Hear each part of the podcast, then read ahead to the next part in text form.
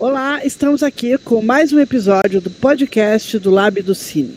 Hoje nós vamos conversar com Mirelle Camargo, diretora do Museu da Imagem e do Som. A Mirelle é formada em Turismo e Relações Internacionais, é uma gestora pública e também graduanda em Museologia. Ela tem um estágio muito importante, inclusive para o trabalho que ela tem desenvolvido na gestão pública no Escritório Brasileiro das Nações Unidas, no setor de eventos culturais do governo brasileiro naquele órgão. Ela dirige o Museu da Imagem e do Som desde maio de 2021. O Museu da Imagem e do Som, que foi criado em fevereiro de 1969, é o segundo mais antigo do país na área de preservação. É, ele é detentor de um acervo de mais de um milhão de itens, incluindo acervo fotográfico, acervo fílmico, película e vídeo, áudio e coleções tridimensionais. O Museu da Imagem e do Som tem como sua finalidade principal resgatar, preservar e divulgar a memória do audiovisual paranaense. Oi, Mirelle, super obrigada por você estar aqui conosco. Queria que, que a gente começasse falando sobre um evento que vai movimentar a cidade, né? Na realidade, vai movimentar o Estado, né? Que é a 16 edição da Primavera dos Museus, e que você falasse um pouco sobre essa programação incrível que vai acontecer essa semana é, no Museu da Imagem do Som. Então, primeiro, obrigada, pelo convite, um prazer estar aqui com vocês. E eu vou começar falando da Primavera dos Museus, mas antes eu vou te corrigir. O MIS hoje, uma nova recontagem, é, atingiu um acervo de 3 milhões de itens, não é mais um milhão. São 3 milhões, então você imagine o que a gente tem aqui dentro, né? uma riqueza indescritível. A gente tem, cada dia que a gente abre, a gente tem uma coisa mais interessante. Mas isso a gente fala depois. Falar um pouco da Primavera dos Museus. A temática da Primavera dos Museus esse ano, proposta pelo IBRAM, é os 200 anos da independência do Brasil. Então, dentro desse contexto, nós, nós entra, fizemos uma programação que fala um pouco do Paraná nos 200 anos. Então, ele fala, do, a gente é, fala do Paraná província, primeiro Paraná, é, província de São Paulo, depois província do Paraná, depois estado do Paraná, aí a partir daí as revoluções que aconteceram no, no país, que envolveram o Paraná, e vamos vamos contando esse histórico que vai até a Jeretajá. Então, para isso, a gente fez uma programação nesse, nesse, nessa linha, né? E começou com uma exposição que já está aberta desde o 7 de setembro, desde o dia da independência, da comemoração da independência, porque há controvérsias com relação ao dia da independência, né? Sobre, a gente está nessa área de preservação de história, a gente tem sempre aquela questão controversa da história. A partir da, da, da, exposição, a gente montou também uma sala instagramado no, no museu. É uma, a gente usa uma câmera antiga e ela, ela fotografa por reflexo. Então, as pessoas, os visitantes podem, através do seu celular, utilizar o reflexo da câmera antiga e fazer suas selfies, né? Então, uma sala instagramável que também está já aberta no museu, foi aberta antes da, da Semana da Primavera, mas ela tematiza um pouco a contextualização dos 200 anos. A partir daí, a gente colocou na nossa programação palestras, mesas redondas, mostras, e começamos com uma palestra muito interessante, nós vamos disponibilizar depois, inclusive, no site do MIS, após esse período nós temos o defesa eleitoral, que é o que a gente está vivendo hoje, né? A gente vai disponibilizar da professora Marília Gilles, que é professora da FAP também, e sobre preservação de partituras. Né? É um projeto dela sobre preservação de partituras de jazz e bandas de jazz, jazz bands né, do Paraná, e ela fez uma, uma, uma fala muito interessante nesse, nesse sentido, e a gente vai disponibilizar, deixar disponibilizado depois no nosso site a partir de novembro ou final de outubro. A gente ainda não sabe quando vamos liberar esse defesa eleitoral. Ontem também a gente teve aqui no museu uma mesa redonda com os historiadores José Luiz de Carvalho e, e o Aimoré, Índio do Brasil, que são historiadores da casa, são historiadores da Secretaria de Cultura, que já, assim, para quem é daqui do Paraná e é da nossa área, dispensa apresentações, porque são pessoas de muita relevância da história do, né, com, com relação a contar a história do Paraná. E tivemos um debate, então, contextualizando esses 200 anos e falando um pouco, introduzindo a partir da exposição que a gente tem na casa programamos uma visita noturna, a qual não acontece só na semana da primavera, mas todas as primeiras terças-feiras de, de cada mês. A gente tem essa programação fixa na casa. No entanto, essa específica da Semana do Museu, nós contextualizamos a exposição dos 200 anos. Hoje, nós comemoraremos com um projeto que nós temos com a Unespar também, que é a nossa grande parceira em muitas ações, um projeto que chama-se Tons Vizinhos. É um projeto que nós temos todas as quintas-feiras, é, no museu também, contínuo, não é específico da semana, na para a Semana da Primavera, mas na apresentação de hoje vão estar introduzidas algumas composições paranaenses, com músicos que são compostos por professores e alunos dos cursos de música, tanto da FAC quanto da EMAC. É um projeto muito bonito. Hoje, hoje inclusive, são alunos da FAP que vão estar se apresentando no museu com esse contexto. E amanhã, para finalizar a semana, a gente vai ter uma mostra de cinema mudo musicado, né, remetendo ao cinema mudo do teatro, cine, cine teatro, né, do início do século, um filme do José Cleto, e com a honra de ter a Solange, nossa minha entrevistadora, comentando né, esse filme, e com os professores da FAP, a Marília, o André de Souza, a Marília Guiz, né, o André de Souza e a, o professor Matheus, que vão musicar a amostra de filme, que vai ser a céu aberto, a amostra vai ser é, projetada fora do museu, mas os músicos também estarão fora do museu, vai ser a céu aberto a partir das 18 horas. Esse, esse programa fecha a nossa programação da semana. Esse ano nós fizemos uma programação bem extensa, é, devido à temática que é muito ampla, né? Quando a gente fala em 200 anos, é muita história para contar. Então a gente não quis perder essa oportunidade e colocar essa programação pra, diversa para todos os gostos. O MIS não é só cinema, né, Solange? o MIS é cinema, o MIS é música, o MIS é fotografia, o MIS é história. Então, tudo isso a gente tentou contextualizar nesses números pequenos de dias aí, para que a programação fique bem rica. É só importante é, complementar, na verdade você já falou, né, é, Mirelle, mas lembrar que a sala Fotograme-se, é, ela vai ficar aberta ao público até 15 de janeiro. Né? Então, quem não teve a oportunidade, quem não tiver a oportunidade de, de participar nessa semana, que ainda tem, tem dois eventos bem interessantes, ainda tem um, um período, tem meses aí para conhecer não só essa sala, mas o, o acervo do museu. E, e a própria exposição dos 200 anos também, Solange, fica até janeiro. Então, ah, também fica até. Perfeito, porque aí as pessoas. É, ali está eu até que contexto para vocês com um data errado da finalização da exposição, mas ela fica até janeiro também, junto com a sala fotográfica, exatamente por essa importância do conteúdo da exposição.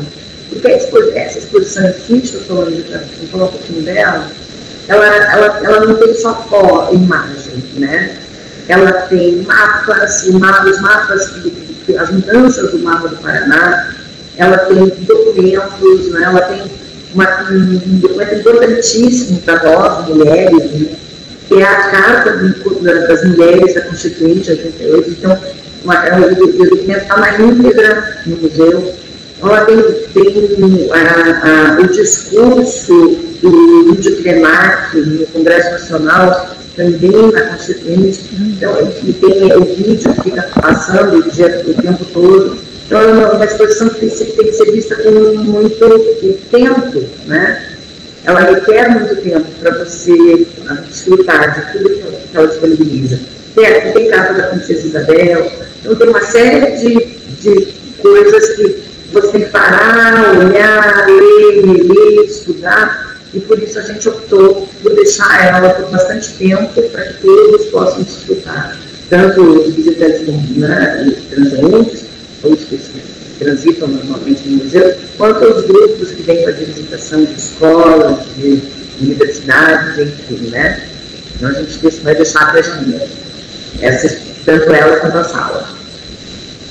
É, eu acho isso bem importante, inclusive várias atividades que o museu é, faz, aí citando também as palestras que aconteceram na Semana do Museu, elas oferecem certificado para os alunos, né? Inclusive, Solange, a partir de outubro, essa programação do Tons Vizinhos também vai ser certificada. Então, essa programação que a gente tem semanal do Tons Vizinhos, que é das, sempre das, às quintas-feiras, das 18 às 19 de 2 às 19 horas, né, também serão certificadas, assim como as visitas noturnas. Né?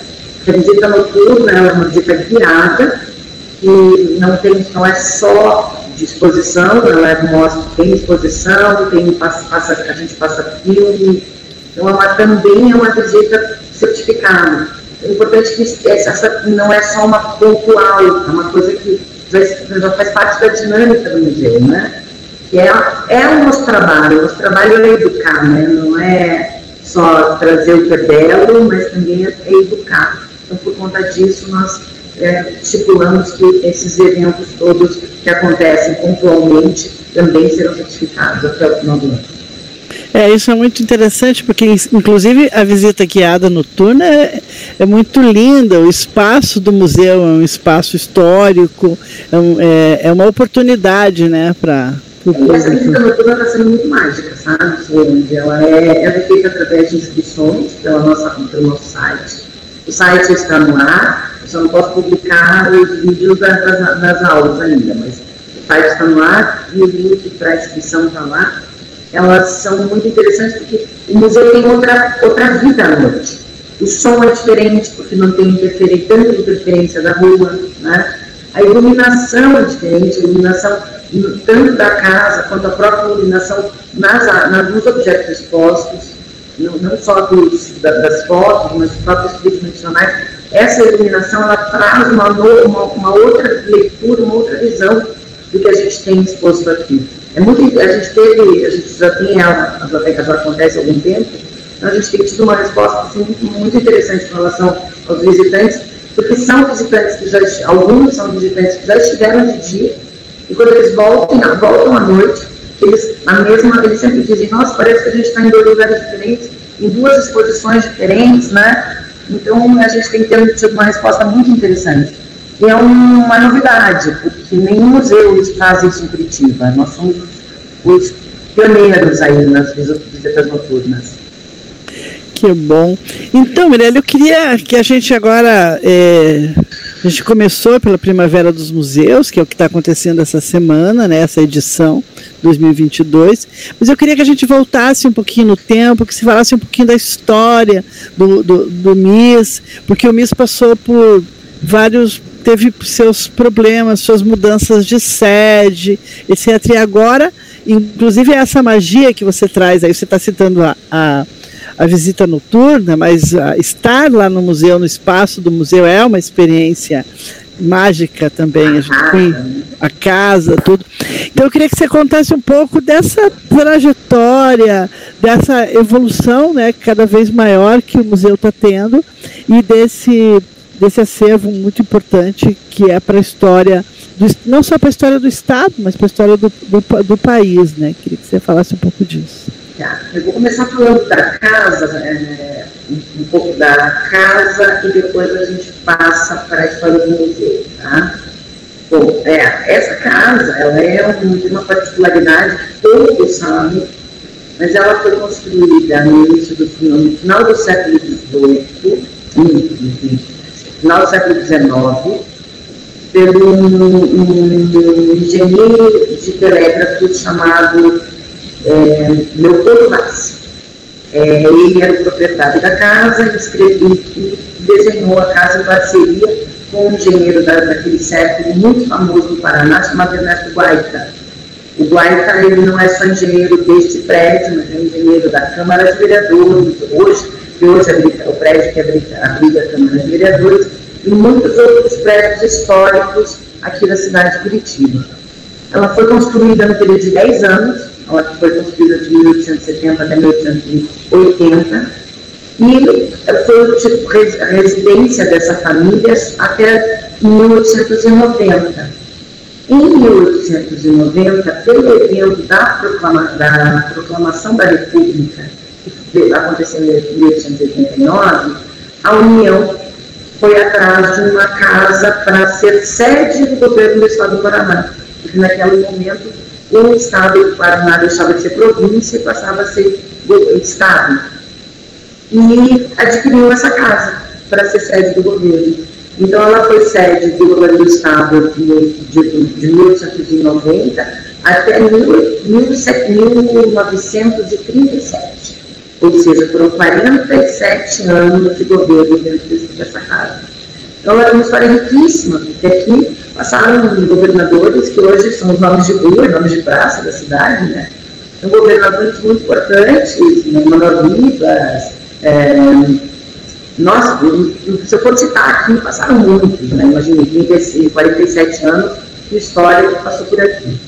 Depois disso, é, e isso tá, essa, esses registros estão aqui na casa, sabe, é, Solange?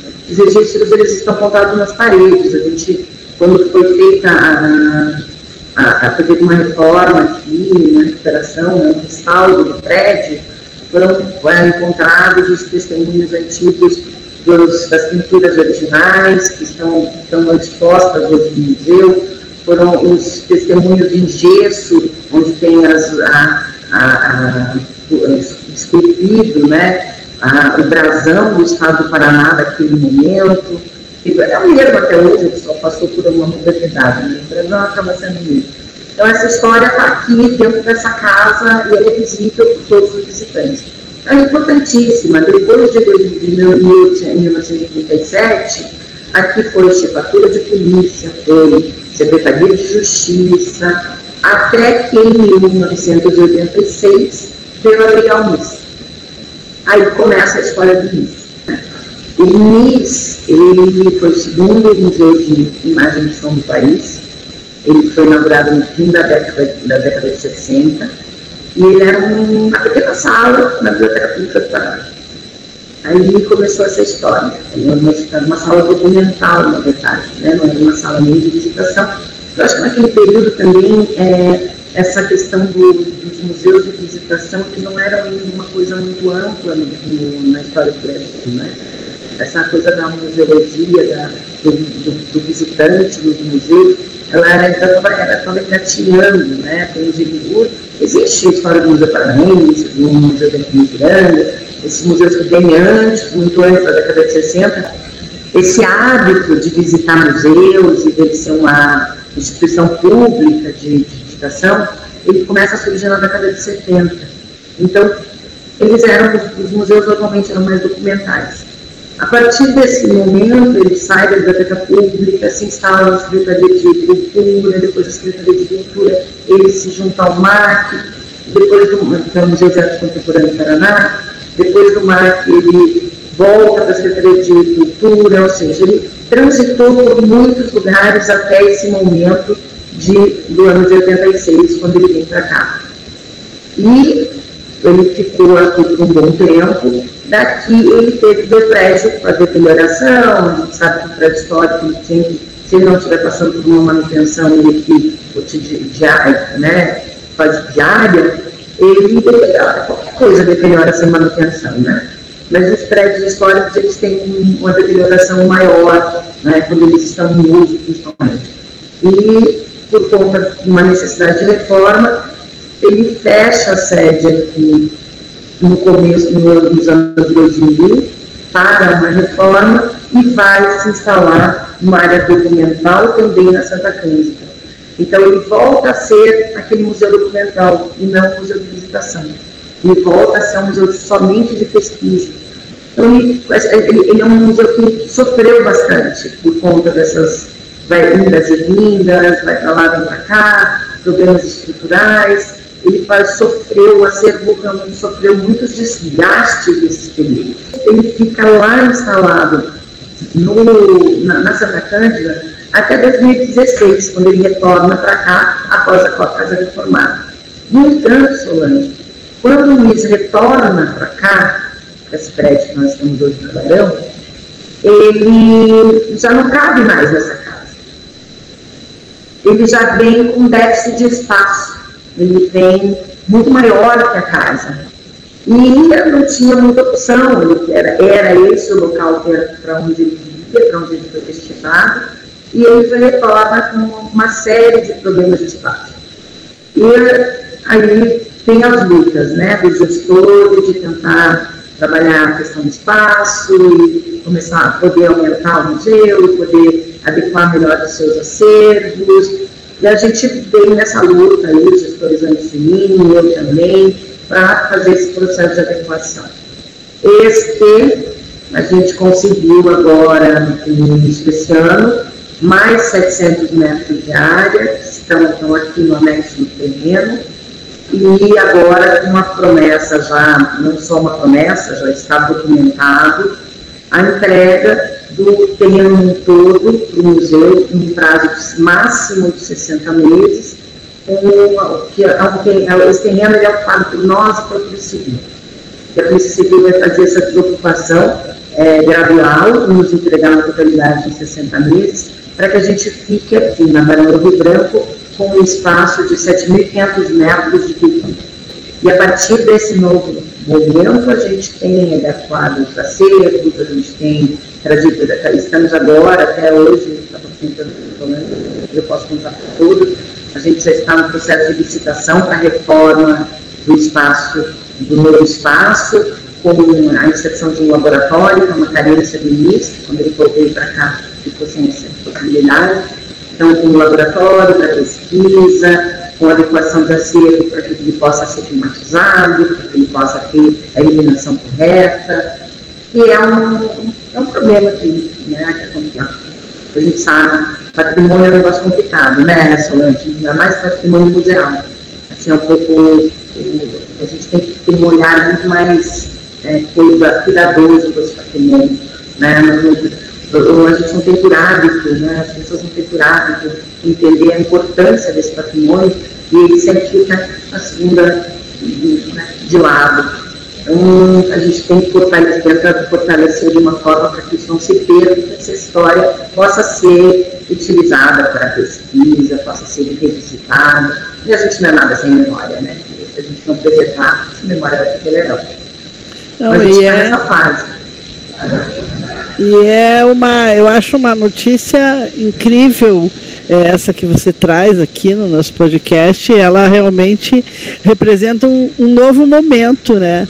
Não só do, do, Museu da Imagem do Som do Paraná, mas da, da, própria cultura, dessa própria, desse investimento na preservação da memória é, e da história, que é nosso patrimônio. Né? Não, não, não existe essa preservação se a gente não tem é, condições adequadas e se a gente não vai lutando por isso, que é o que está sendo feito agora. Eu acho isso muito importante e muito feliz assim de disso e aqui também de, de público colocando à disposição a, os cursos de tanto de mestrado em artes quanto é, minha participação no curso de cinema na disciplina de preservação para a gente ampliar nossas parcerias, né, trazer os alunos, porque isso é muito importante para eles, para a formação deles, que cada vez mais entendem, começam a, a entender melhor a importância da preservação. E são ações como essas, ações como essa semana da, da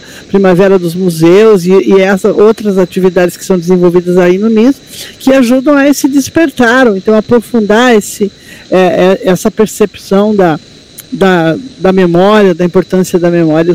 Muito, muito lindo, Mirelle, muito feliz. Assim. Ah, foi uma conquista, assim, foi difícil, mas foi uma conquista. É, o povo fala para a Mirelle, você é maluca, você brigou com a polícia. Eu falei, não, eu briguei. Sensibilizei-os a entender que a gente precisa de mais espaço. A cultura a cultura está precisando respirar. E ela tem que respirar através de um espaço de convivência no centro, de um espaço de convivência é, com, que tenha memória, de espaço de, não é isso, ele é um espaço de educação. Eu digo sempre, o MIS, ele não é audiovisual, ele é história, ele é audiovisual, ele é música, ele é fotografia. E, e, a, e o audiovisual, ele, na verdade, para mim, eu, eu tenho uma leitura de audiovisual é o resultado de todas as artes. Hum. Então, a gente não pode tratar ele como um museu exclusivamente de audiovisual, a gente tem que tratar ele como um museu para resultado audiovisual, né?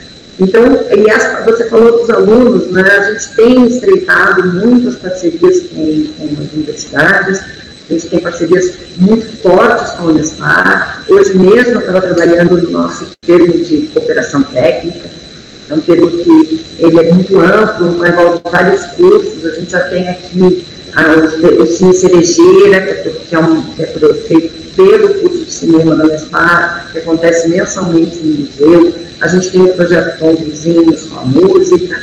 Agora a gente está fechando um projeto com a professora Ana Peppers, que é de conservação da nossa discografia. Então, que é com os alunos da Ana Peppers, que vão fazer um projeto com a gente aqui. Então, esse, esse estreitamento, ele cada dia é maior. A gente tem e a, a, a, proposta do MIS é que cada vez mais a academia esteja dentro do museu, né? porque aqui é uma sala de extensão, né? Aqui não é só uma hora de extensão, é uma sala de extensão, é uma sala de aula. E a, a gente tem tanta riqueza que pode ser é, produzida e explorada pela, pela pesquisa, pela, pela academia, que a gente não pode ficar longe da academia. E nós estamos ainda, até por, por uma questão geográfica, a gente está do outro lado da rua, de um dos campos do Unespar, né, um dos campos universitários de arte, que é o campus da música, da, da, da, da, da delas, né. Então, essa proximidade, é, ela, além de tudo, é geográfica. Então, ela tem que estar dentro de casa, tem que estar todo mundo junto. A casa o está pertíssimo, você sabe disso, né, Solange? Você sabe, a gente tem estreitado cada vez mais, tem conversado muito com a, com a própria reitora, com a própria reitora de cultura, para que a gente realmente traga a, universidade para dentro do museu. Olha, só boas notícias nessa conversa, Mirelle. E eu acho super importante isso que você está trazendo, porque já é, agrega né, um órgão público estadual com a com nossa universidade, que é uma universidade estadual, e com, esses, com os eixos né, da pesquisa, do ensino, da extensão, que é possibilitado por esse acesso, por essas parcerias que, que cada vez mais vão se ampliando. Eu estou falando no caso da Unespar, mas é, é, envolve a comunidade, envolve as outras universidades públicas e, e, e privadas que contribuem com a sociedade para essas é, pesquisas, para cada vez mais ampliar o acesso desse acervo que é riquíssimo, né, que é fundamental para a nossa é, história, né? Para nosso Sabe, não é só com as, com as universidades, não. Porque agora você até tem uma outra novidade, essa aconteceu essa semana, eu pesquisa. A gente fechou um acordo com a, o, o Colégio Estadual do Paraná. O Colégio Estadual do Paraná tem um museu, né? Tem um museu dentro do colégio. O Museu Pipistralvo. E eles têm um acervo audiovisual ali, Solange, não sei se você tem esse conhecimento eles têm um acervo audiovisual ali de, de películas incrível, incrível mesmo. E essa semana eu estive lá visitando, conhecendo o material deles, e a gente um, está fechando um, um, um convênio de um processo de digitalização através de um, projeto elaborado pelo MIS, em parceria com a Secretaria de Educação, esse acervo será digitalizado, será tratado e será alocado de uma forma correta que também seja acessível a todos. Então, os alunos do colégio estadual que ainda nem estão na graduação já estão envolvidos nesse processo. Então, a cultura e a educação, né, a gente tem que estar abraçado sempre com a educação, não tem que estar longe. Então, é um, é uma, um passo aí para a curiosidade deles, né? Eles têm cursos técnicos lá, né, nessa área de cinema, etc. Então, eles já começam a trabalhar desde a graduação, da, do ensino médio para quando chegarem na graduação, chegarem até mais preparados para o que vem, o que vem pela frente nos próximos anos. Exato, Mirelle, não só mais não só mais preparados, mas com uma consciência maior dessa da, da questão da preservação do patrimônio, da questão histórica. Isso é fundamental. Então eu só, só posso é, te parabenizar, né, pelo trabalho que você está desenvolvendo e ficar muito feliz que, que aqui nesse nosso espaço a gente esteja recebendo tantas notícias boas. É, tantas... Eu estou de primeira mão estou contando. Ótimo. Bom, Mirelle, a gente está chegando ao final do nosso programa. Eu queria deixar aberto aqui o espaço. Se você tiver mais boas notícias, você já nos deu tantas boas notícias, mas o espaço está aberto. Se você quiser fazer mais algum comentário sobre o, o, o museu, sobre a, essa programação que encerra agora é, dia 23, sexta-feira. É, e está aberto espaço, te agradecer muito e, e, e, sim, vamos marcar novas conversas pontuais sobre esses projetos, sobre é porque, a programação. O tempo foi tão gostoso, tem tanta coisa para falar no início, que eu não consegui nem falar de acervo. Então vamos fazer uma conversa um dia só do acervo do início, agora com esses 3 milhões de itens aqui, a gente tem coisa para falar. Então, eu quero, primeiro de tudo, super agradecer, Solange, ao espaço. Eu que agradeço, não tenho que me agradecer, eu que me agradeço ao convite, porque o MIS ele tem um, problema, e apesar de ele ter mais de 50 anos, ele não é um museu conhecido. Então, quanto mais a gente fala dele, mais ele é conhecido, mais ele é visitado, e mais ele é, ele é reconhecido, né? Que a gente precisa disso para ter investimento, para ter né, maior vida dentro do museu.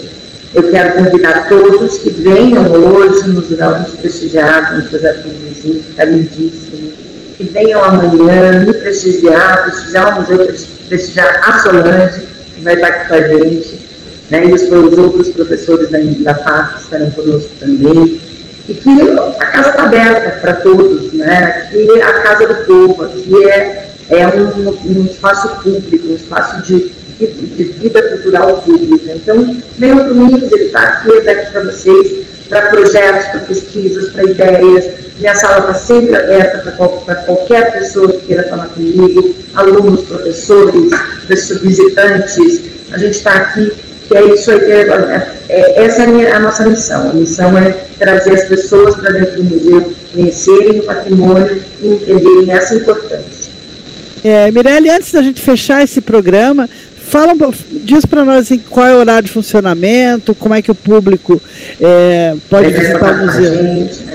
Então, é, o horário do início funciona de terças a sextas, das 10 às 19 horas, também é um horário diferenciado, para que quem trabalha e possa quer pegar aquele finalzinho do dia, possa vir até o museu. Sábados e domingos, das 10 às 17 horas, esse é o horário de funcionamento. Nós estamos na Barão do Rio Branco, número 395, e a gente pode entrar em contato, vocês podem entrar em contato conosco através do nosso site, por e-mail, que é misa.secc.pl.gov.br, pelo nosso telefone 3232-9113 ou pessoalmente, é só chegar. Muito obrigada, Mirelle. E aí a gente vai encerrando por aqui. E esse foi mais um episódio do Lábio do Cine. Aproveite e nos siga nas redes sociais. Acesse o nosso site www.labiodocine.org. Lá você encontra informações a respeito do nosso trabalho. Compartilhe esse podcast. Até o próximo episódio.